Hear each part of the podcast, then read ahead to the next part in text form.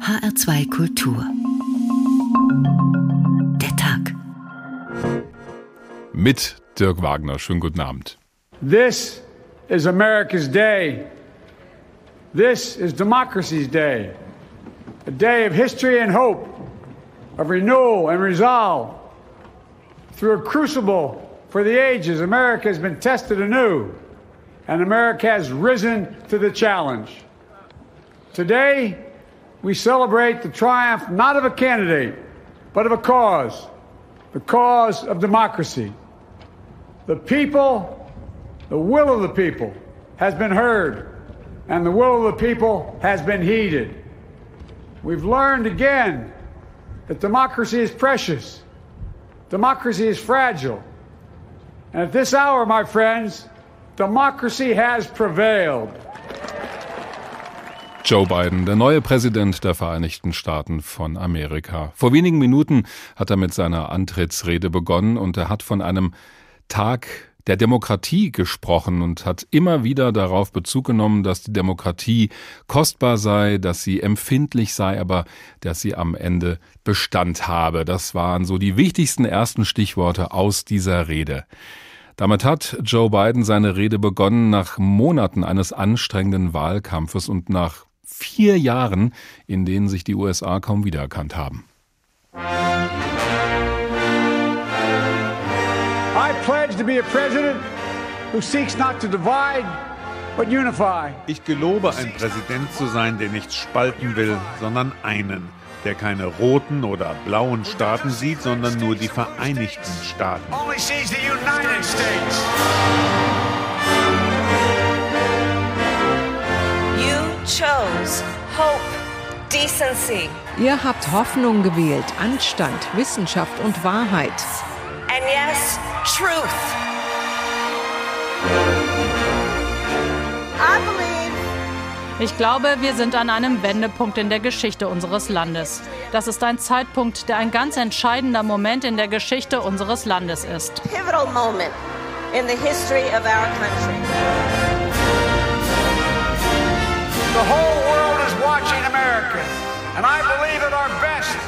Wenn wir unsere beste Seite zeigen, dann sind wir ein Leuchtturm für die Welt. Wir werden nicht mit unserer Macht führen, sondern durch unser Vorbild. But by the power of our example.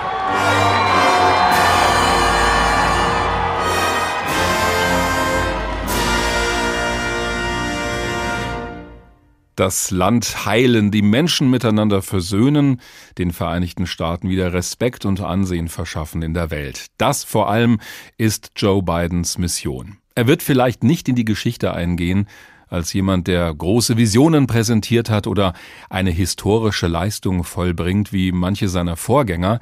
Dafür ist vielleicht eher seine potenzielle Nachfolgerin zuständig, Vizepräsidentin Kamala Harris.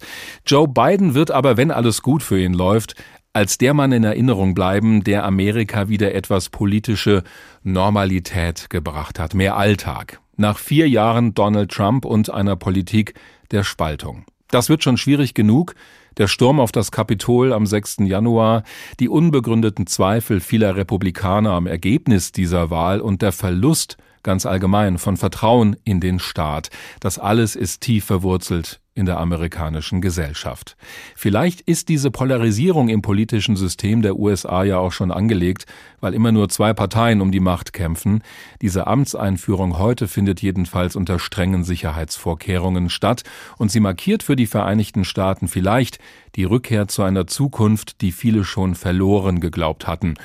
Great Again? Fragezeichen. Joe Bidens Amerika. Der Tag in HR2 Kultur. In diesen Minuten spricht der neue Präsident der Vereinigten Staaten noch und es wird ihm keine große Menge zujubeln, denn anders als beim letzten Mal finden wir auf dem langen Stück Rasen vor dem Kapitol, wo normalerweise hunderttausende Leute stehen und Fähnchen schwenken, eben nur diese Fähnchen, etwa 200.000 Stück. Alles ist abgesperrt, Große Versammlungen sind verboten rund um das Kapitol, denn so etwas wie am 6. Januar soll auf keinen Fall nochmal passieren, als eine wütende Menge von aufgepeitschten Trump-Anhängern das Kapitol gestürmt hatte. Deswegen ist das Regierungsviertel in Washington zu einer Art Festung umgebaut worden in den vergangenen Tagen. So erlebt es auch unsere Korrespondentin Jule Keppel. Das Geräusch von Hubschraubern über ihren Köpfen gehört zum Alltag der Menschen in Washington. Aber wenige Stunden vor der Amtseinführung hört es gar nicht mehr auf. Von oben wird die Stadt überwacht. Unten auf den abgesperrten Straßen stehen Polizisten, patrouillieren Nationalgardisten und meterhohe, engmaschige Zäune riegeln die Innenstadt ab. It's really hard to live in a sort of military state. Es ist wirklich hart, in einer Art Militärstaat zu leben, erzählt Maria Goyanes. Sie ist die künstlerische Leiterin eines Theaters in der Innenstadt. Wenn sie zur Arbeit will, muss sie an der Polizei vorbei und damit fühlt sie sich nicht wohl. Wir werden angehalten und gefragt, wer wir sind, wohin wir wollen. Straßensperren zur Amtseinführung kennen wir, aber das ist anders. Fühlt sich seltsam an. So, yeah, feels weird. Ein paar Spaziergänger schlendern im strahlenden Sonnenschein durch die leeren Straßen, vorbei an den hüfthohen Betonblöcken am Bordstein. Wer schneller um das Sperrgebiet kommen will, braucht ein Fahrrad. Wie Terry Anderson. Er hat vier Stunden für seine Erkundungstour gebraucht. It's uh, slightly embarrassing. to have the country looking like this. It's unfortunate that we have to do this. Es ist ihm peinlich, wie sein Land gerade aussieht und er findet es traurig, dass das nötig ist, sagt er unter seinem Fahrradhelm. Der 53-Jährige unterrichtet am National War College und kennt sich mit Sicherheitsmaßnahmen aus. Er kann sich nicht vorstellen, dass bei diesem Aufgebot irgendwas passieren könnte. Der Professor hofft, dass das nicht der neue Alltag ist. I hope this doesn't become the new normal. Ich hoffe, wir sehen das und sagen, das ist nicht, was wir wollen. Sicherheit? Ja, aber maßvoll, sagt er. An einem Checkpoint, an dem bewaffnete Nationalgardisten stehen, macht die Rentnerin Sandy ein Erinnerungsfoto. So verbarrikadiert hat die schmale Frau ihre Stadt noch nie erlebt. Auf ihren täglichen Spaziergang zum Park vor dem Kapitol muss sie verzichten. It is so un-American. It is just not how we transition power. Sie findet diesen Machtwechsel unamerikanisch. It is something that Wir müssen das hinter uns lassen. Ich bin froh, dass die Amtseinführung draußen stattfindet, aber traurig, dass ich nicht auf dem Rasen zugucke. be on the lawn washing it. Ladies and gentlemen, here for the singing of our national anthem, accompanied by the President's own United States Marine Band, please welcome Lady Gaga.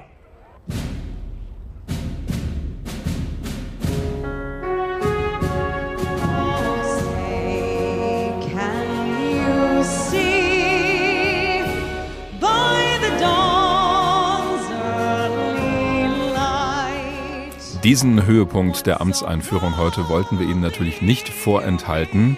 Lady Gaga hat die Nationalhymne gesungen. Und das hat sie ziemlich gut gemacht. Zumindest waren alle in unserer Redaktion dieser Meinung. Und das hat auch auf den Punkt funktioniert. Das ist ja auch gerade für die Künstlerinnen und Künstler, die bei so einem wichtigen Moment dann landesweit, ja weltweit im Fernsehen zu sehen sind, ein ganz besonderer Moment. Trotzdem darf das nicht darüber hinwegtäuschen, dass diese Amtseinführung unter einer Art Ausnahmezustand stattgefunden hat. Wir haben es gerade von unserer Korrespondentin gehört. Da ist Washington eine Art Festung geworden. Und das zeigt auch, was diese vier Jahre unter Donald Trump in den Vereinigten Staaten hinterlassen haben. Und das wird auch nicht von heute auf morgen sich alles in Wohlgefallen auflösen. Christian Lammert ist Professor für Politikwissenschaft am John F. Kennedy Institut der Freien Universität in Berlin. Schönen guten Abend. Guten Abend. Die Rede von Joe Biden läuft gerade noch, wird auch überall übertragen. Welchen Eindruck haben Sie bislang davon bekommen? Ja, es ist so ein bisschen die, die traditionelle Amtseinführungsrede, ähm, aber auch, ähm, finde ich, und das ist sehr angebracht, ähm, sehr nachdenklich, sehr ruhig. Ähm, er versucht auch nicht über irgendwas hinwegzuglätten. Er spricht die Spaltung der Gesellschaft an. Ähm, er spricht auch über Lüge und dass man wieder zurück zur Wahrheit müsste. Eine andere Rede kann man aber auch, glaube ich, nicht halten. Es wäre unglaubwürdig, wenn man jetzt irgendwie was versuchen würde zu glorifizieren, wenn gleichzeitig äh, 25.000 Nationalgardisten mhm. ähm, das äh, Kapitol bewachen müssen, zwei Wochen nachdem es fast erstürmt worden ist. Ähm, also ich glaube, es ist ganz richtig, äh, diese äh, Probleme anzusprechen, ruhig anzusprechen und, das wird er wahrscheinlich auch noch machen, äh, das ist so ein typisches rhetorisches Moment, äh, Amerika schafft das schon. Und auffällig fand ich gleich am Anfang, dass er so oft auf die Demokratie an sich Bezug genommen hat. Das scheint doch eine wesentliche Botschaft gewesen zu sein, gleich am Anfang auch gesetzt. Ja, natürlich. Überlegen Sie sich, was vor zwei Wochen passiert ist. Ein wütender Mob hat äh, das Kapitol gestürmt, in dem gerade das Wahlergebnis äh, verifiziert werden sollte oder eigentlich auch nur verkündet werden sollte. Ähm, und das nach mehreren Wochen, wo die äh, amtierende, äh, damals noch amtierende Administration und der Präsident das Wahlergebnis äh, geleugnet hat. Mhm. Ähm, die letzten vier Jahre unter Donald Trump waren für die US-Demokratie ein Stresstest. Ähm, das ist nicht alles nur Trump, da muss man auch ein bisschen aufpassen äh, und jetzt nicht hoffen, dass wenn er aus dem Amt ist, alles wieder weg ist. Das sind Probleme, die sich schon äh, seit, seit mehreren Jahrzehnten herausbilden. Die tiefe Spaltung der Gesellschaft haben wir schon unter Bill Clinton in den 90er Jahren gesehen. Damals nannte man das noch Culture Wars, Kulturkriege, mhm. ähm, wo sich auch Konservative und Progressive gegenüberstanden in Fragen von Abtreibung und nicht mehr miteinander reden konnten. Extreme ungleiche Verteilung von Einkommen und, und Wohlstand und ein struktureller Rassismus, äh, der auch nicht äh, verschwindet, wenn jetzt Kamala Harris Vizepräsidentin ist.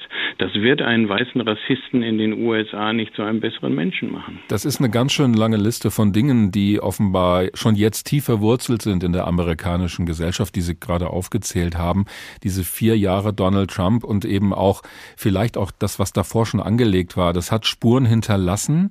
Jetzt steht Joe Biden ja für den Politiker an der Spitze eines Landes, der einen ganz anderen Tonfall anschlägt, also der auf die politischen Gegner zugehen möchte, der nicht mehr Gewalt ans Mittel der politischen Auseinandersetzung sieht und sei es nur verbale Gewalt. Aber mal abgesehen vom Tonfall, wie kann denn Joe Biden politisch versuchen, dieses Land wieder zu heilen, wie er immer wieder sagt? Ne, ich glaube, der Tonfall ist für Präsidenten dann schon ein ganz wichtiges Instrument. Mhm. Und da anfangs hat man schon gesagt, er wäre vielleicht nicht charismatisch genug, könne nicht genug mobilisieren und begeistern. Aber ich glaube, genau das ist jetzt der Ton, den er findet, das Empathische ähm, und damit vielleicht auch versuchen, auf äh, diejenigen zuzugehen, die ihn eben nicht gewählt haben. Darüber hinaus muss er versuchen, in Washington wieder zwischen den Parteien ähm, Brücken zu bauen. Er muss auf die Republikaner zugehen. Er kann jetzt nicht nur Politik machen und sich rein auf seine knappen Mehrheiten in beiden Kammern des Kongresses äh, verlassen. Das wäre kontraproduktiv. Und auch hier ist er vielleicht der Richtige, äh, weil er das schon äh, bewiesen hat, dass er das kann. Er ist jetzt schon seit 1973 im Senat. Also er weiß, wie das funktioniert. Er hat auch gespürt, wie diese Polarisierung stärker geworden ist. Ja, und er ähm, durfte ähm, auch als Vizepräsident unter Barack Obama, glaube ich, auch immer die etwas unangenehmeren Verhandlungen führen mit den Republikanern. Richtig, er war immer der, den man losgeschickt hat, weil er auch respektiert ist, um mit der anderen Partei zu reden. Ähm, also das sind, glaube ich, die beiden Sachen, die vom Weißen Haus aus passieren können. Aber dann brauchen die USA einen breiteren äh, demokratischen Diskurs, äh, der in den Medien stattfinden muss, die Verantwortung der Medien. Wir haben gesehen, die sozialen Medien, große Verunsicherung. Einfach jetzt Trump äh, von den sozialen Medien runterzunehmen, ist auch keine Lösung. Ähm, das ist auch problematisch. Wir müssen äh, auf der lokalen Ebene, das muss in den Einzelstaaten, müssen zivilgesellschaftliche Gruppen anfangen, wieder einen Diskurs zu führen. Und natürlich muss diese Regierung äh, und auch die Regierung in den Bundesstaaten ähm, politische Konzepte vorlegen, die die Probleme wieder lösen, vor denen die USA jetzt auch stehen. Covid-Krise, Wirtschaftskrise, Verunsicherung in dieser neuen globalisierten Konstellation. Sind wir wieder ähm, bei der ganzen langen Liste. Aber bevor wir jetzt möglicherweise in die Versuchung kommen, immer über die Republikaner zu schimpfen, die das Land in den vergangenen Jahren verändert haben. Welche Gräben haben denn vielleicht auch die Demokraten aufgerissen, vielleicht auch schon vor der Amtszeit von Donald Trump? Ja, also die Polarisierung kann man nicht äh, einer Seite zuschieben. Ähm, auch die andere Seite, ähm, beide haben sich von der Mitte weg, wegbewegt. Äh, wenn man sich so ein bisschen die ideologischen Positionen im Kongress anguckt, kann man schon zeigen, dass die Republikaner weiter nach rechts gelaufen sind, als die Demokraten nach links gelaufen sind. Ähm, aber wir sehen auch, und ich glaube, da liegt die Verantwortung von beiden Parteien, die seit den 1990er Jahren eben keine Politik mehr äh, formuliert haben, äh, die die Leute überzeugt hat. Und das hat zu einer Frustration Frustration geführt. Man hat immer gesagt, bestimmte Politiken der, der Deregulierung, äh, des Umbau des Sozialstaats äh, sind alternativlos. Ähm, und äh, vor dem Scherbenhaufen steht man jetzt, äh, dass es immer mehr Globalisierungsverlierer gibt. Es fehlt eine, eine abfedernde Politik im Inneren dieser extremen Liberalisierungspolitik, die wir seit den 1990er Jahren sahen. Mhm. Und da war es egal, wer im Weißen Haus äh, im Oval Office saß, ob es demokratische oder republikanische Präsidenten waren. Und deswegen haben viele US-Bürger das Vertrauen in, in ihre Institutionen verloren und dachten, Trump wäre der Außenseiter, der jetzt mal aufräumt. Dass er das alles noch viel schlimmer gemacht hat, ähm, das Problem wird sein, wem traut man jetzt überhaupt noch? So sieht das Christian Lammert, Professor für Politikwissenschaft an der Freien Universität in Berlin. Vielen Dank bis hierhin. Wir reden gleich nochmal miteinander. Joe Biden ist in den vergangenen Wochen schon an seinem Amt gewachsen, das er noch gar nicht inne hatte, denn im Wahlkampf hat er noch ein bisschen fahrig gewirkt hier und da, nicht so spontan und locker flockig wie andere in der Politik, aber auf einmal als sein Sieg in Frage gestellt wurde nach der Wahl, da schimmerte durch, was einen Präsidenten eigentlich ausmacht. Souveränität auszustrahlen, jedes Wort mit Bedacht zu wählen und die Dinge auf den Punkt zu bringen. Wie schwierig es war, das zu lernen, erfahren wir in einer Biografie über ihn, geschrieben vom Journalisten Evan Osnos. Die bedeutsamste Kindheitserfahrung Joe Bidens war die, mit einem Stottern aufzuwachsen. Meine Sprache war wie Morsecode, schreibt er. Punkt, Punkt, Punkt, Punkt, Strich, Strich, Strich. Es war, als müsste ich ständig mit der Narrenkappe in der Ecke stehen. Die anderen Kinder sahen mich an, als wäre ich zurückgeblieben. Sie lachten. An anderer Stelle berichtet er, ich kann mich derart lebhaft an die quälende Angst, die Scham, die ohnmächtige Wut erinnern, dass es sich anfühlt, als hätte ich es vor wenigen Augenblicken erlebt. Latein zu lesen war die Hölle. Er erzählte mir, ich war erst drei Wochen in der Schule und trug schon den Spitznamen Joe Impedimenta, weil ich eine Sprachstörung Impediment hatte. Ich konnte nicht richtig sprechen. Wenn Biden darüber spricht, wie er diese Sprachstörung überwand, erzählt er im Wesentlichen eine Geschichte von Willenskraft und Beharrlichkeit. In der Praxis musste er Abkürzungen finden, um mit seinem Stottern zurechtzukommen. Du lernst, vorwegzunehmen, womit du vermutlich konfrontiert werden wirst, sagte er mir und beschrieb ein Beispiel. Ich weiß, dass er mich nach dem Spiel von Philadelphia und von den Yankees befragen wird. Warum nehme ich ihm nicht gleich den Wind aus den Segeln und frage, wie läuft es bei den Yankees? Denn wenn man weiß, was kommt, kann man sich darauf vorbereiten. Seine Stimme schmolz zu einem Flüstern zusammen, als er mir demonstrierte, wie er das gemacht hatte. Wie läuft's bei den Yankees? Wie läuft's bei den Yankees? Der junge Biden begann Textpassagen zu rezitieren, Yates, Emerson, die Unabhängigkeitserklärung, und im zweiten Schuljahr in der Highschool verschwand sein Stottern. So beschreibt der Buchautor Evan Osnos den Mann, der nun die USA regieren wird in den kommenden vier Jahren. Seine Rede zur Amtseinführung hat er gehalten als Präsident der Vereinigten Staaten. Dieses Jahr 2021 ist dabei nicht irgendeins in der Geschichte der USA. Es markiert weiter den Kampf gegen das Coronavirus, gegen das Auseinanderfallen der Gesellschaft und das Erodieren der Demokratie. Das alles hat also Joe Biden als Aufgabenkatalog vor sich liegen. Da werden Erinnerungen wach an frühere Präsidenten, die bei ihren Antrittsreden beeindruckende Worte ins Mikrofon geschmettert haben.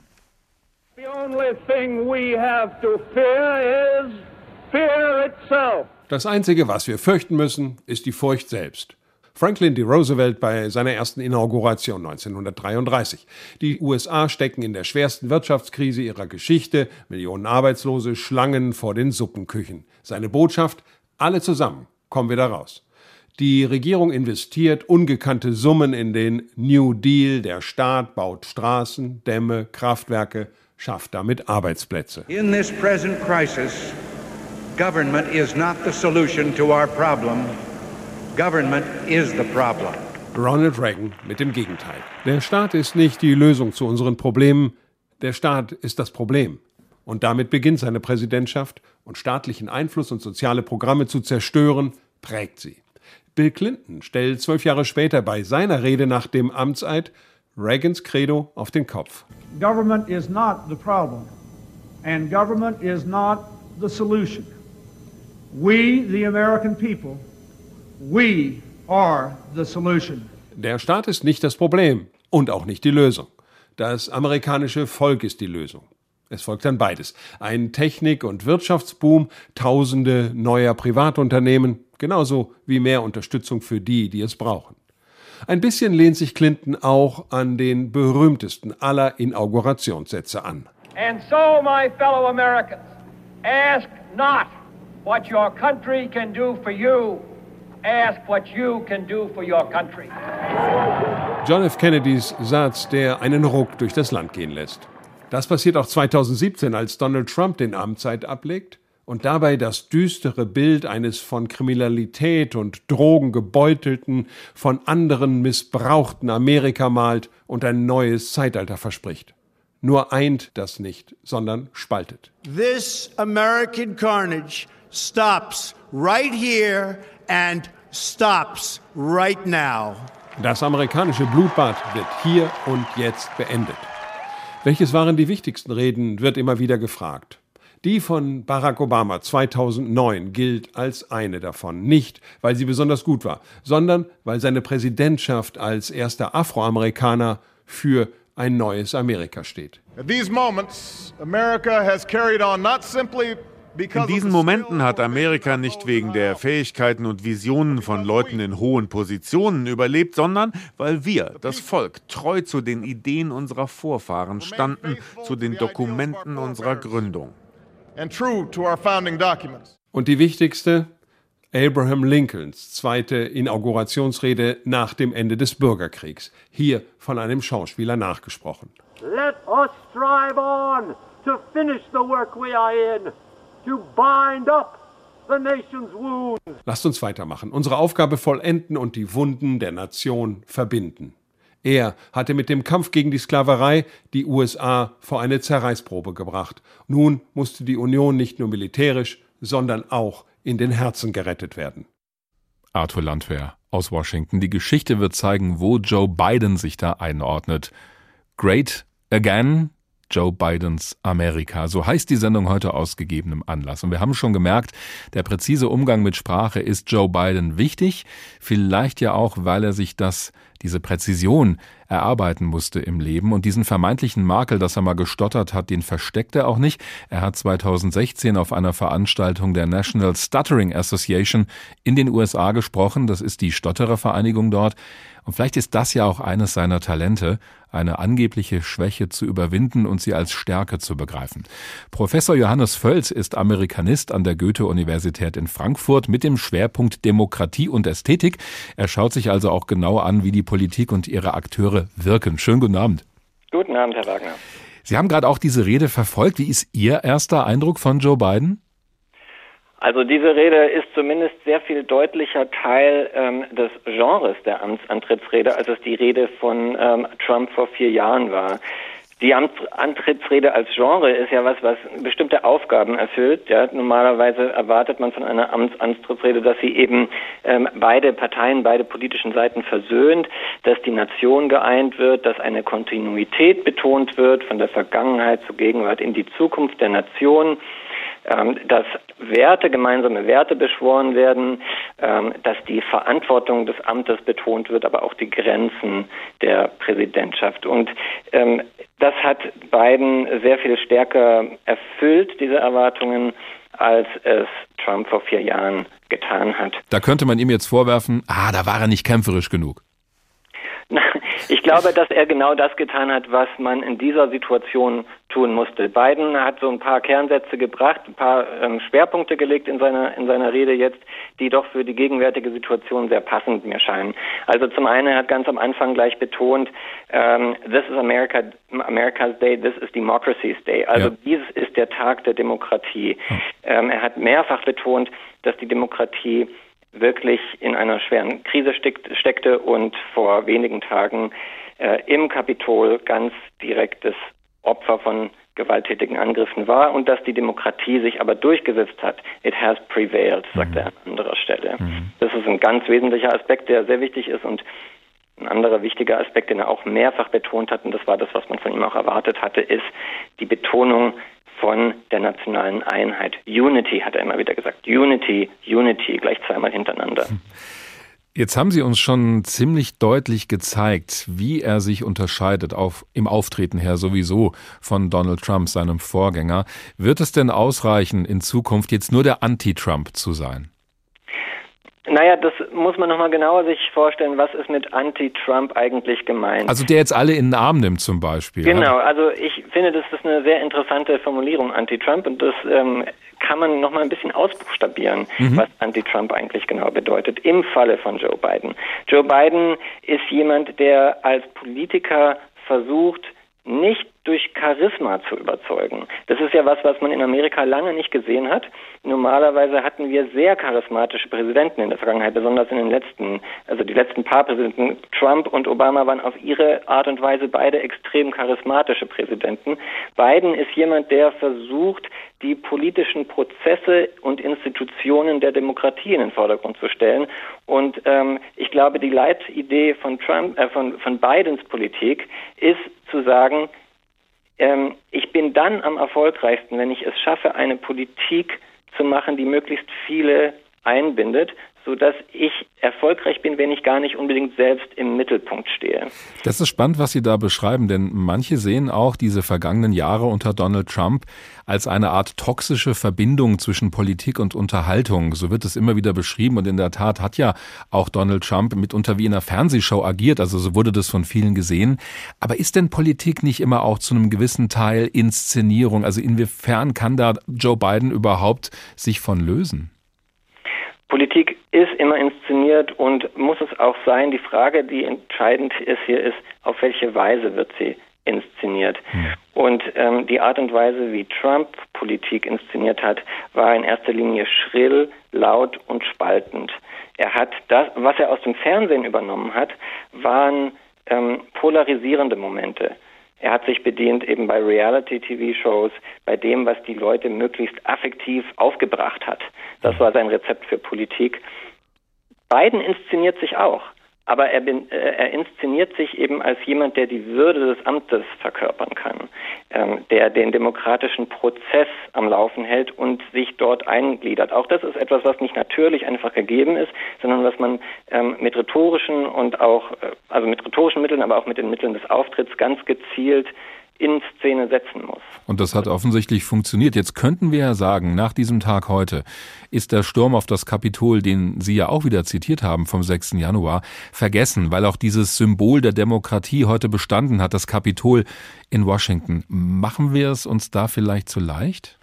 Da machen wir es uns, fürchte ich, wirklich zu leicht. Ich meine, Biden hat in dieser Rede jetzt sehr, sehr klar gemacht, dass dieses Ziel, Einheit zu erreichen, keineswegs ein einfaches Ziel sein wird.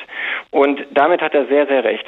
Wir müssen uns vor Augen führen, 74 Millionen haben Trump gewählt. Davon sind ungefähr 80 Prozent der Überzeugung, diese Wahl ist nicht koscher abgelaufen, das ist illegitim. Hm. Und das denken Leute, die nach wie vor, ja. Und das lenkt, also es sind vielleicht nicht mehr ganz so viele, aber das ist auf keinen Fall so, dass auf einmal ähm, große Einigkeit darin besteht, dass Joe Biden der legitim gewählte Präsident ist. Und was wir außerdem beobachtet haben und was uns, glaube ich, doch auch alle erschreckt hat, was den 6. Januar angeht, ist, dass die Polarisierung in den USA sich in den letzten Jahren auf eine Art und Weise radikalisiert hat, dass sie eben jetzt auch zur gewalttätigen Auseinandersetzung neigt. Das bedeutet, wir können überhaupt nicht davon ausgehen, dass nicht noch weitere Gewalttaten kommen von denjenigen, die Biden nicht akzeptieren als Präsidenten und die nach wie vor die Lügen glauben, die Trump vier Jahre lang verbreitet hat. Hm. Ähm, wir sind da überhaupt nicht über den Berg. Und ich glaube trotzdem, dass Biden der richtige Präsident für den gegenwärtigen Moment ist, weil er so sehr ähm, die demokratischen Prozesse betont, mhm. weil er versucht, Vertrauen zu regenerieren in die Institutionen der Demokratie. Das ist genau das, was im Moment vonnöten ist. Aber das bedeutet noch lange nicht, dass die Spaltung der USA mit ihrer Bereitschaft zur Gewalttätigkeit und mit der gesellschaftlichen Militarisierung, die es über die letzten Jahrzehnte gegeben hat, dass das schon in der Vergangenheit liegt. Sagt Professor Johannes Völz, Amerikanist an der Johann Wolfgang Goethe Universität in Frankfurt. Haben Sie vielen Dank. Und mal ehrlich, vor einem Jahr hätten bestimmt viele von uns nicht auf Anhieb sagen können, wer dieser Joe Biden genau ist und dass er mal Vizepräsident war unter Barack Obama. Der Journalist Evan Osnos vom Magazin The New Yorker kennt ihn viel besser. Er hat eine Biografie geschrieben über Joe Biden und da erleben wir ihn auch mal von einer ganz anderen Seite. Tatsächlich hat Biden bei aller überschwänglichen Freundlichkeit stets auch eine kratzbürstige Seite gehabt. Seine Mitarbeiter kennen ihn als einen Mann, der talentierte Menschen ohne Beziehungen unterstützt und die Mütter seiner Untergebenen mit Anrufen überrascht. Aber er kann auch brüsk und fordernd werden und die niedrige Arbeit des Spendensammelns überlässt er lieber anderen. Manchmal zeigt er Fremden, die ein Selfie an seiner Seite schießen möchten, größere Dankbarkeit als Mitarbeitern, die sich seit Jahren abmühen, um ihn im Amt zu halten. Jeff Connaughton, ein enttäuschter ehemaliger Assistent, bezeichnete Biden einmal als egomanischen Autokraten. Gleichzeitig äußerte sich Connaughton, der nach seinem Ausscheiden aus Bidens Büro Lobbyist wurde, jedoch bewundernd über Bidens Geringschätzung für die korrumpierende Kuhhandelfigur in Washington. Biden hat nie einen Finger für mich oder einen meiner Klienten gerührt, schreibt Connaughton in seinem Buch The Payoff.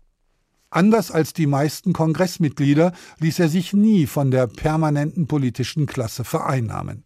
Er tat sein Bestes, um sich möglichst weit von ihr fernzuhalten. Auch nach all den Jahren in Washington gehört Biden nicht wirklich zur technokratischen Elite. In den Augen der maßgeblichen Demokraten, der Kreise von Clinton und Obama, ist Amtrak Joe, der noch immer jeden Tag aus der Provinz in die Hauptstadt pendelt, zu stereotypisch, zu durchschaubar in seinem Ehrgeiz. Biden ist der erste demokratische Präsidentschaftskandidat seit Walter Mondale im Jahr 1984, der keine Elite-Universität der Ivy League besucht hat. Great Again? Fragezeichen. Joe Bidens Amerika. Der Tag in HR2 Kultur. Joe Biden wird gegen einen großen Teil in Amerika, einen großen Teil der Bevölkerung anregieren müssen oder zumindest die Leute überzeugen, die am 3. November ihre Stimme eben Donald Trump gegeben haben. Und das sind mehr als 74 Millionen gewesen oder anders gesagt rund 47 Prozent der Wählerinnen und Wähler die sind immer noch da und es ist eher unwahrscheinlich, dass die jetzt von heute auf morgen gleich ihre Meinung ändern. Alles, was auch nur irgendwie nach mehr Staat klingt, wird von vielen zum Beispiel in eine Schublade gesteckt und auf der steht das böse Wort Sozialismus. Washington DC Mitte Dezember.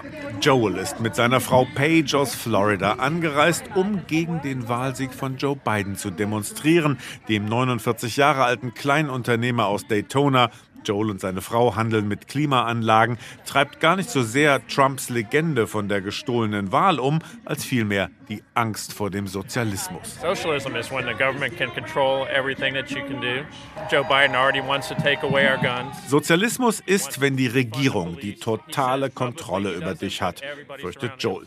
Biden wolle den Amerikanern die Waffen wegnehmen, der Polizei die Mittel streichen, die Grenzen öffnen und die Studiengebühren abschaffen. Das Gespenst des Sozialismus in der amerikanischen Lesart ging den ganzen Wahlkampf über um, so hartnäckig, dass Biden in ständiger Erklärungsnot war. Do I look like a radical socialist with a soft spot for rioters? Really? Sehe ich wirklich wie ein radikaler Sozialist aus? fragt Biden. Und tatsächlich spricht wenig in seiner politischen Biografie dafür, dass Biden mit Verstaatlichung und Bevormundung flirtet. Aber Trumps Behauptung, hinter Biden lauerten die Systemveränderer, die sitzt. Biden is a Trojan horse for socialism. If Joe Biden doesn't have the strength to stand up to wild-eyed Marxists like Bernie Sanders Biden ist ein trojanisches Pferd für den Sozialismus, hat Trump immer wieder gepredigt. Er könne sich nicht gegen wild gewordene Marxisten wie Bernie Sanders behaupten. Tatsächlich bezeichnet sich der einflussreiche Senator Sanders gerne als demokratischer Sozialist. The issue of unfettered capitalism is not just Unregulierter Kapitalismus, das ist mehr als nur eine akademische Debatte, wettert Sanders. Für Millionen Amerikaner sei Armut lebensbedrohlich. Dem würde Joel vermutlich gar nicht widersprechen, aber er fürchtet die politischen Rezepte des linken Parteiflügels um Sanders, dem er auch Amerikas künftige Vizepräsidentin Kamala Harris zuordnet. That's like the main fear because uh, my personal opinion, I think they're already turning on Joe Biden. Das sei seine Hauptsorge. Er glaube, der moderate Biden sei nur vorgeschickt worden, um die Wahl zu gewinnen. Tatsächlich würde jetzt in Kürze Kamala Harris übernehmen. Bislang jedoch findet sich im Regierungsprogramm von Biden und Harris wenig, was radikal anmutet. Allerdings wird die neue Regierung Steuern erhöhen. Mietpreiskontrollen und Umweltauflagen einführen, sie wird bezahlbare Bildung und die allgemeine Krankenversicherung im Geiste von Obamacare aus Steuermitteln bezuschussen. Für Republikanerwähler wie hier Anne aus New Jersey ist die Grenze zum Sozialismus damit schon überschritten. We are not a socialist country. There's no free lunch. Somebody pays. There's nothing free. Nichts auf der Welt sei gratis. Irgendjemand müsse immer die Zeche zahlen. Egal wie moderat der Politikwechsel unter Biden ausfällt, seine politischen Gegner dürften noch weiterhin die Sozialismuskeule schwingen. Aus Angst vor diesem Schreckgespenst, da ist sich Joel aus Daytona sicher, wird ein Teil Amerikas weiter Donald Trump anhängen, ob der nun Präsident ist oder nicht. As long as the movement keeps going to stop socialism from infiltrating America any more than it already has, I think people will continue to follow him whether he's president or not. Die Reportage von Sebastian Hesse aus Washington über das böse Gespenst des Sozialismus. Nur ein Vorgeschmack darauf, was auf Joe Biden zukommt. Das beobachtet auch Christian Lammert, Professor für Politikwissenschaft an der Freien Universität Berlin. Er ist immer noch bei uns.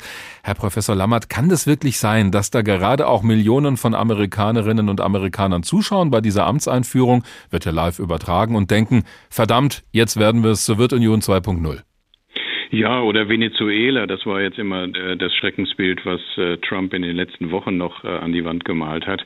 Also wir müssen aber, glaube ich, sehen, dass wir in den USA historisch äh, im Vergleich zu gerade äh, Deutschland eine andere ideologische Palette haben, die viel mehr auf Marktgläubigkeit setzt, libertär, die antistaatlich ist. Dieser Glaube, äh, man schafft es, wenn man nur hart genug arbeitet, vom Tellerwäscher zum, zum Millionär oder Milliardär. Das ist unheimlich stark in diesem Selbstverständnis. Also Sozialismus ähm, heißt auch nicht dasselbe wie bei uns in Deutschland wahrscheinlich. Ja, Sozialismus ist dann alles, was da abweicht. Mhm. Alles, was in den Markt eingreift, äh, wenn der Staat äh, einem die Waffen regulieren will nur oder wenn er Sozialleistungen, Sozialhilfeprogramme zur Verfügung stellt, dann wird das von der radikalen Rechten ähm, und von den Libertären schon als Sozialismus diffamiert. Das ist natürlich im Moment so ein politischer Kampfbegriff. Äh, wir sehen, das haben wir eben in dem Bericht ja auch gehört, dass sich Bernie Sanders selbst auch als demokratischer Sozialist bezeichnet. Er hat dann im, im Wahlkampf, als er selber noch äh, im Vorwahlkampf Präsidentschaftskandidat werden wollte, oft immer Dänemark als Beispiel genommen. Und da hat man dann auch immer gesagt, Dänemark ist ja auch sozialistisch. Das ist also eine Debatte, die völlig äh, entkoppelt ist von, von Realitäten. Ähm, die aber, aber so von den Republikanern ja vielleicht jetzt auch umso mehr nach vorne getrieben werden könnte, denn wir fragen ja heute auch, wo bleiben die eigentlich und deren Anhänger in den nächsten Jahren? Natürlich, und das ist ja auch angesprochen worden, 74 Millionen Menschen haben Trump gewählt und die Frage ist wirklich, wie viel von diesen 94 sind Hardcore-Trumpisten, die zum Teil äh, rassistisch sind, die zum Teil diesem Marktglauben anhängen und die glauben, der Staat ist das Problem und nicht die Lösung. Mhm. Dieses, dieses Art Denken hat eine längere Tradition in den USA, aber man sollte es vielleicht auch nicht äh, überkarikieren kartiert hinstellen, weil wenn man dann einmal sieht, äh, Obamas Gesundheitsreform ist vielleicht ein ganz gute, äh, gutes Beispiel hier. Das wurde auch als Sozialismus pur äh, kritisiert. Es war unheimlich schwer, den Leuten zu vermitteln. Heute ist es populär, wenn die Leute sehen, dass sie von diesen Programmen äh, profitieren oder auch das Rentenversicherungsprogramm in den USA, was ja schon im Zuge der New Deal Gesetzgebung eingeführt worden ist, mhm. wurde damals verteufelt. Heute finden die Leute das ganz toll. Also wenn sie erstmal mal damit in Verbindung äh, geraten und sehen, dass Hilfe und Solidarität auch Konzepte sind, äh, die man nicht verteufeln muss und dass man davon profitiert, dann kann man auch schnell Überzeugungsarbeit leisten. Irgendwie wird Joe Biden es auch schaffen müssen, diese Amerikanerinnen und Amerikaner und die Republikaner erst recht mit einzubinden, obwohl das gar nicht müsste, denn sie haben ja nun die Demokraten die Mehrheit im Kongress errungen. Mit der ersten Amtshandlung des neuen Präsidenten wird ja auch verbunden sein, dass er viele Entscheidungen von Donald Trump wieder rückgängig machen wird, wohl in den kommenden Tagen. Und dann ist noch dieses Amtsenthebungsverfahren, da könnte auch die Entscheidung demnächst fallen gegen Donald Trump, obwohl er dann gar nicht mehr im Amt ist. Also das ist ja ein bisschen paradox, aber ist es da nicht ein schlechter Start für Joe Biden, weil das so ein bisschen wie ein Nachtreten wirken kann? Ja, und das, das Argument machen gerade die Republikaner, weil sie, glaube ich, Angst ja. haben, ähm, dass ihr Präsident jetzt im Nachhinein noch beschädigt wird. Auf der anderen Seite mit dem Impeachment-Verfahren, was jetzt in den Senat dann geht, äh, könnte auch verhindert werden, dass Trump in Zukunft wieder politische Ämter äh, belegt. Also es ist nicht nur äh, Nachtreten, sondern es ist auch eine Gefahr in vier Jahren vielleicht beseitigen, dass Trump dann erneut zur, zur Präsidentschaftswahl antritt. Das ist aber auch das große Problem der Republikanischen Partei momentan, die von Trump radikalisiert worden ist. Da ist noch eine Basis dazu mobilisiert worden von Trump, die vorher gar nicht so zum Kern der republikanischen Anhängerschaft gehört hat und die die Partei fast übernommen hat. Äh, Trump hat jetzt schon angekündigt, er will weiter wichtig bleiben. Ähm, und äh, das ist die Frage, welche Rolle wird er jetzt äh, einnehmen? Er hat schon mehrere. Kommt bei den Demokraten wie eine Drohung an wahrscheinlich. Ja, natürlich. Er hat schon mehrere hundert Millionen an Wahlkampfspenden eingeworben. Da sind die Demokraten verunsichert, aber auch die Republikaner, weil sie nicht wissen, brauchen wir Trump noch? Können wir ohne Trump? Können wir gegen Trump Wahlen gewinnen? Das ist die große Unbekannte. Und die Mehrheiten für Biden im äh, Kongress sind hauchdünn. Ähm, im, Im Senat ist es 50-50 und damit kann nur die Vizepräsidentin dann die entscheidende Stimme beisteuern. Hm. Und da muss nur ein Demokrat abweichen, dann hat man keine Mehrheit mehr. Ähm, für viele Entscheidungen braucht man auch größere Mehrheiten. Also die Blockadepolitik, die wir in den letzten vier Jahren, aber auch davor unter Obama gesehen haben, wird, äh, wird weiterlaufen.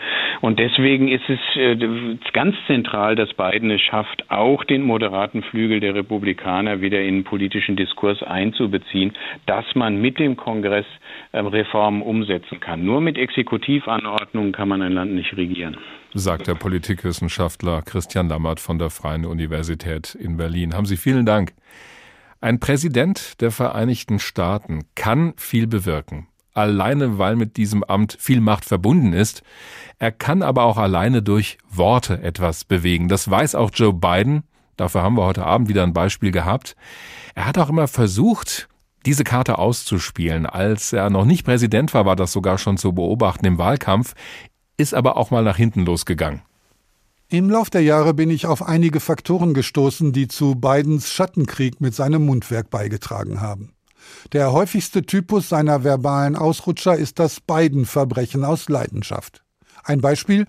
Während der Auseinandersetzung über den Affordable Care Act und die Gesundheitsreform im Jahr 2014 unterhielt sich Biden vor dem Restaurant Butterfields Pancake House in Scottsdale, Arizona, mit Journalisten, als ihm eine junge Frau auffiel, die auf einer Bank saß. Er ging zu ihr hinüber, um sie von seinem Programm zu überzeugen und hielt ihr einen Vortrag über die Notwendigkeit einer allgemeinen Krankenversicherung. Tun Sie es für Ihre Eltern. Sorgen Sie dafür, dass Sie ruhig schlafen können, flehte er. Sie nickte brav, aber als er weiterging, erklärte sie, sie könne überhaupt keine Versicherung abschließen, weil sie eine Touristin aus Kanada sei. Ich wusste einfach nicht, ob ich das sagen sollte. Bei anderen Gelegenheiten detonierten seine verbalen Bomben sofort, weil ihm vollkommen bewusst war, dass sie explodieren würden. Während einer Veranstaltung im Weißen Haus, in der es um die Frage ging, wie Studentinnen vor sexuellen Übergriffen geschützt werden konnten, sagte Biden, dort, wo er herkomme, sei es die Aufgabe jedes Mannes gewesen, einen Kerl, der die Hand gegen eine Frau erhob, windelweich zu prügeln. Entschuldigen Sie meine Wortwahl. So sagt das der Autor Erwin Osnos in seiner Biografie über Joe Biden. Erschienen ist sie übrigens im Surkamp Verlag. Mindestens so wichtig wie Joe Biden selbst ist seine Stellvertreterin Kamala Harris. Manche sehen in ihr schon die nächste Frau an der Spitze der Vereinigten Staaten, vielleicht ja nach der Wahl in vier Jahren. Ihre Karriere ist aber schon jetzt einmalig. Die erste Frau im Amt der Vizepräsidentin der USA und die erste Frau mit dunkler Hautfarbe, die es soweit gebracht hat. Unsere Korrespondentin Julia Kastein mit einem Porträt über die andere Frau neben der First Lady an Joe Bidens Seite in eine dicke schwarze Daunenjacke gemummelt, die schwarze Mähne Wind zerzaust. So winkt die Senatorin aus Kalifornien dem Publikum zu. Oh, it's so good to see everybody. Im Wahlkampf pflegte Harris, die auch streng sein kann, ihr Image als die fröhliche, herzliche und energiegeladene Frau an der Seite von Joe Biden, sein Running Mate und seine potenzielle Nachfolgerin. Kamala, as you all know, is smart, she's tough, she's experienced, She's a proven fighter for the backbone of this country, the middle class. Kamala ist klug, tough. Sie hat Erfahrung, eine Kämpferin für die Mittelschicht. Sie weiß, wie man regiert und harte Entscheidungen trifft. Sie kann mit diesem Job sofort loslegen. Biden hat die sozialliberale Senatorin und ehemalige Justizministerin aber nicht nur wegen ihrer Qualifikationen gewählt, sondern auch als Geste an die vielen schwarzen Wählerinnen seiner Partei. Harris Mutter stammt aus Indien, der Vater aus Jamaika.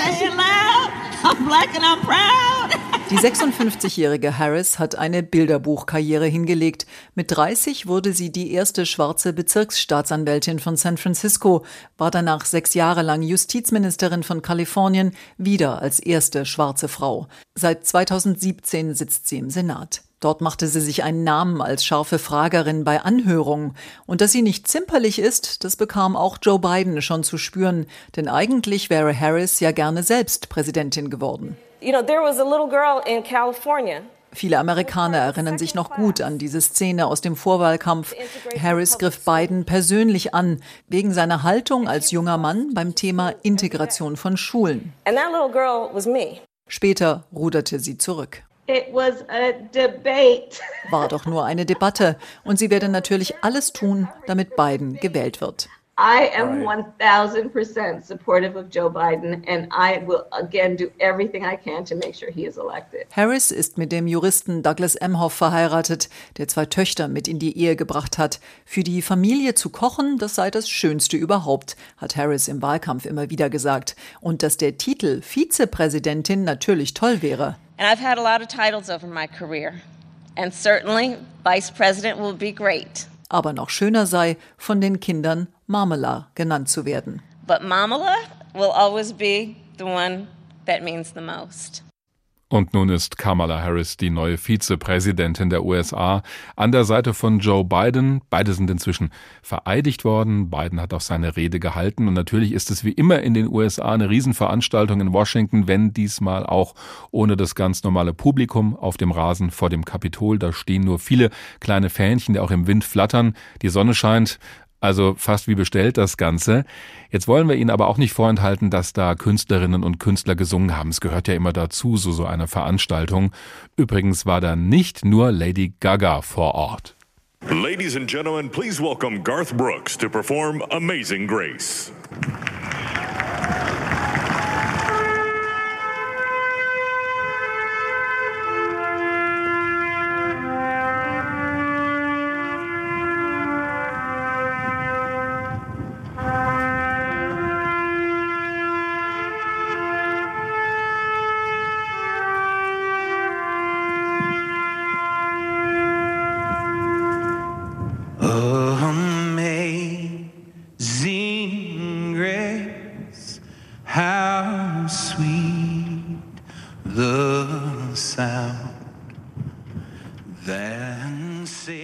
Amerikaner mögen es halt pathetisch. Garth Brooks, einer der Country-Stars in den Vereinigten Staaten. Hierzulande kennt ihn allerdings kaum jemand, zumindest niemand, der oder die sich jetzt nicht mit Country-Musik nochmal näher beschäftigt.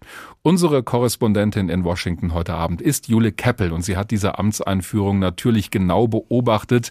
Schönen guten Abend nach Washington. Wie haben Sie die Atmosphäre erlebt bei dieser Amtseinführung, in dieser Festung Washington, die es ja heute ist? Ich hatte den Eindruck, dass der Plan aufgegangen ist, also ein Bild der Einheit zu schaffen, die Gefühle der Nation zu berühren. Das Organisationsteam hatte ja eine schwere Aufgabe, also die jubelnden Menschenmassen konnte es wegen Corona, aber auch wegen der Sicherheit nicht geben. Man brauchte eine Alternative und da ist diese tolle Idee entstanden, 200 kleine Fähnchen ähm, statt des Publikums auf den Rasen zu pflanzen vor dem Kapitol. Ähm, und das war ein fantastisches Bild mit Aussagekraft, aber auch die Stars, die ja jetzt wieder dabei sind bei Trump Trump ähm, waren sie nicht zu sehen. Jetzt sind sie wieder dabei. Also der Auftritt von Lady Gaga, den werden wir sicher noch häufig im Fernsehen sehen. Ähm, Joe Biden mit der Hand auf der ähm, Familienbibel. Ähm, also der Zauber dieses historischen Moments konnte sich für mich schon entfalten. Dafür haben aber auch die Sicherheitsmaßnahmen gesorgt. Also es gab keine Störminuten, keine Störaktionen. Es war ein ziemlich ausgeklügeltes Programm zwischen Patriotismus, Versöhnung, aber auch dem Blick nach vorn in eine hoffentlich bessere Zukunft für das Land äh, mit vielen Aufgaben. Zwischendurch war auch von einer Bombendrohung zu lesen rund um die Veranstaltung, aber nach dem, was Sie schildern, hat das Sicherheitskonzept gerade ja auch nach dem 6. Januar, nach dem Sturm auf das Kapitol, offenbar wirklich gut funktioniert heute.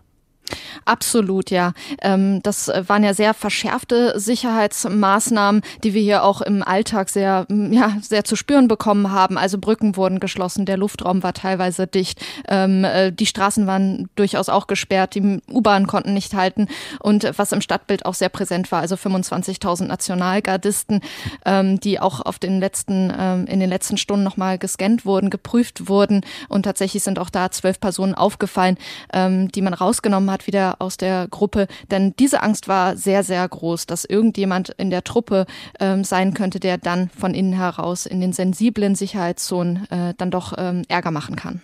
Wir haben über die Rede von Joe Biden auch schon gesprochen hier in unserer Sendung. Wenn Sie das auch noch mal für sich wirken lassen und was Sie so beobachten konnten rundherum, auch an Reaktionen, was war denn so das Wichtigste, was er rübergebracht hat?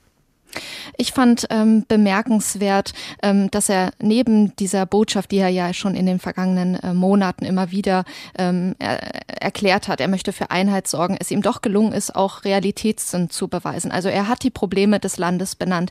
Ähm, er hat äh, gesagt, dass ein äh, steiniger Weg vor den äh, amerikanischen, äh, vor den Vereinten Staaten, äh, Entschuldigung, vor den USA ähm, liegt. Und das fand ich bemerkenswert. Ähm, er hat auch äh, an die 400.000 Corona-Opfer erinnert mit einer Schweigeminute Minute. Mhm. Ähm, und er hatte eine Botschaft an die Welt, nämlich, dass er die Allianzen wieder aufbauen will und ein verlässlicher Partner sein möchte. Also in alle Richtungen eigentlich ein Zeichen, dass er ähm, die Hand ausstreckt. Wie harmonisch haben denn Kamala Harris und er heute gewirkt? Auch wie so eine Einheit? Denn also in die Arme fallen konnten sie sich ja, glaube ich, nicht Corona-bedingt.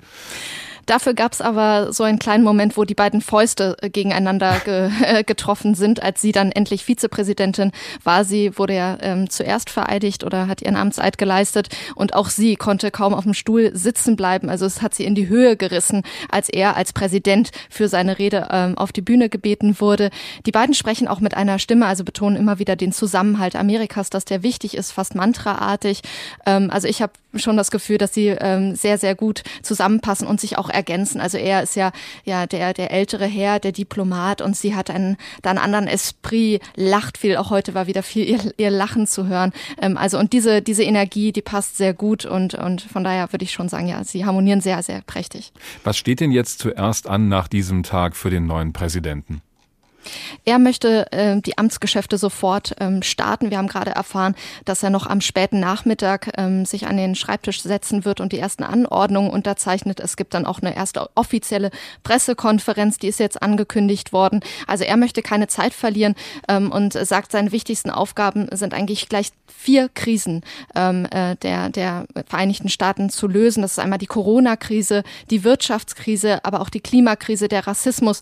Ähm, also dagegen möchte er vorgehen, ähm, hat umfangreiche Programme angekündigt zum Maskentragen, aber auch ein großes Impfprogramm ähm, soll kommen. Er möchte sehr, sehr zügig Menschen aus den muslimischen Ländern wieder erlauben, in die USA zu kommen. Also diese Sachen liegen auf dem Schreibtisch und die will er jetzt sehr, sehr schnell angehen.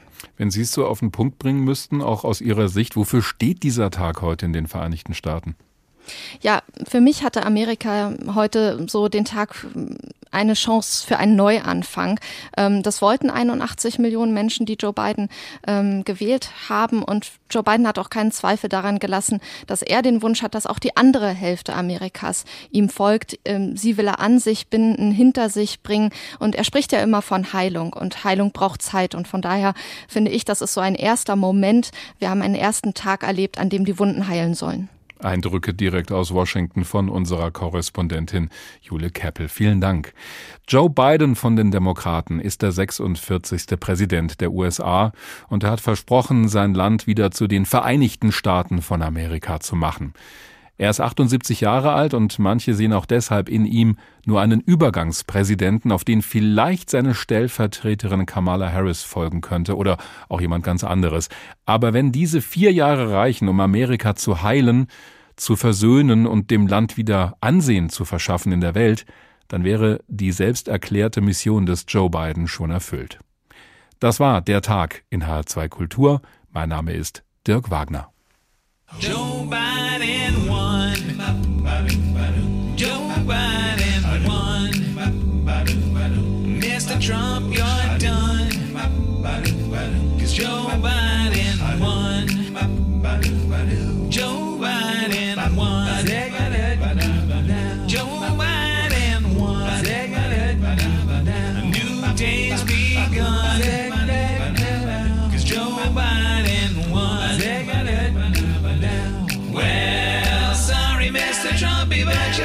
your fate's sealed. The pain you caused the country can now be healed. Destruction was your mission and division was your plan. But now we got a better.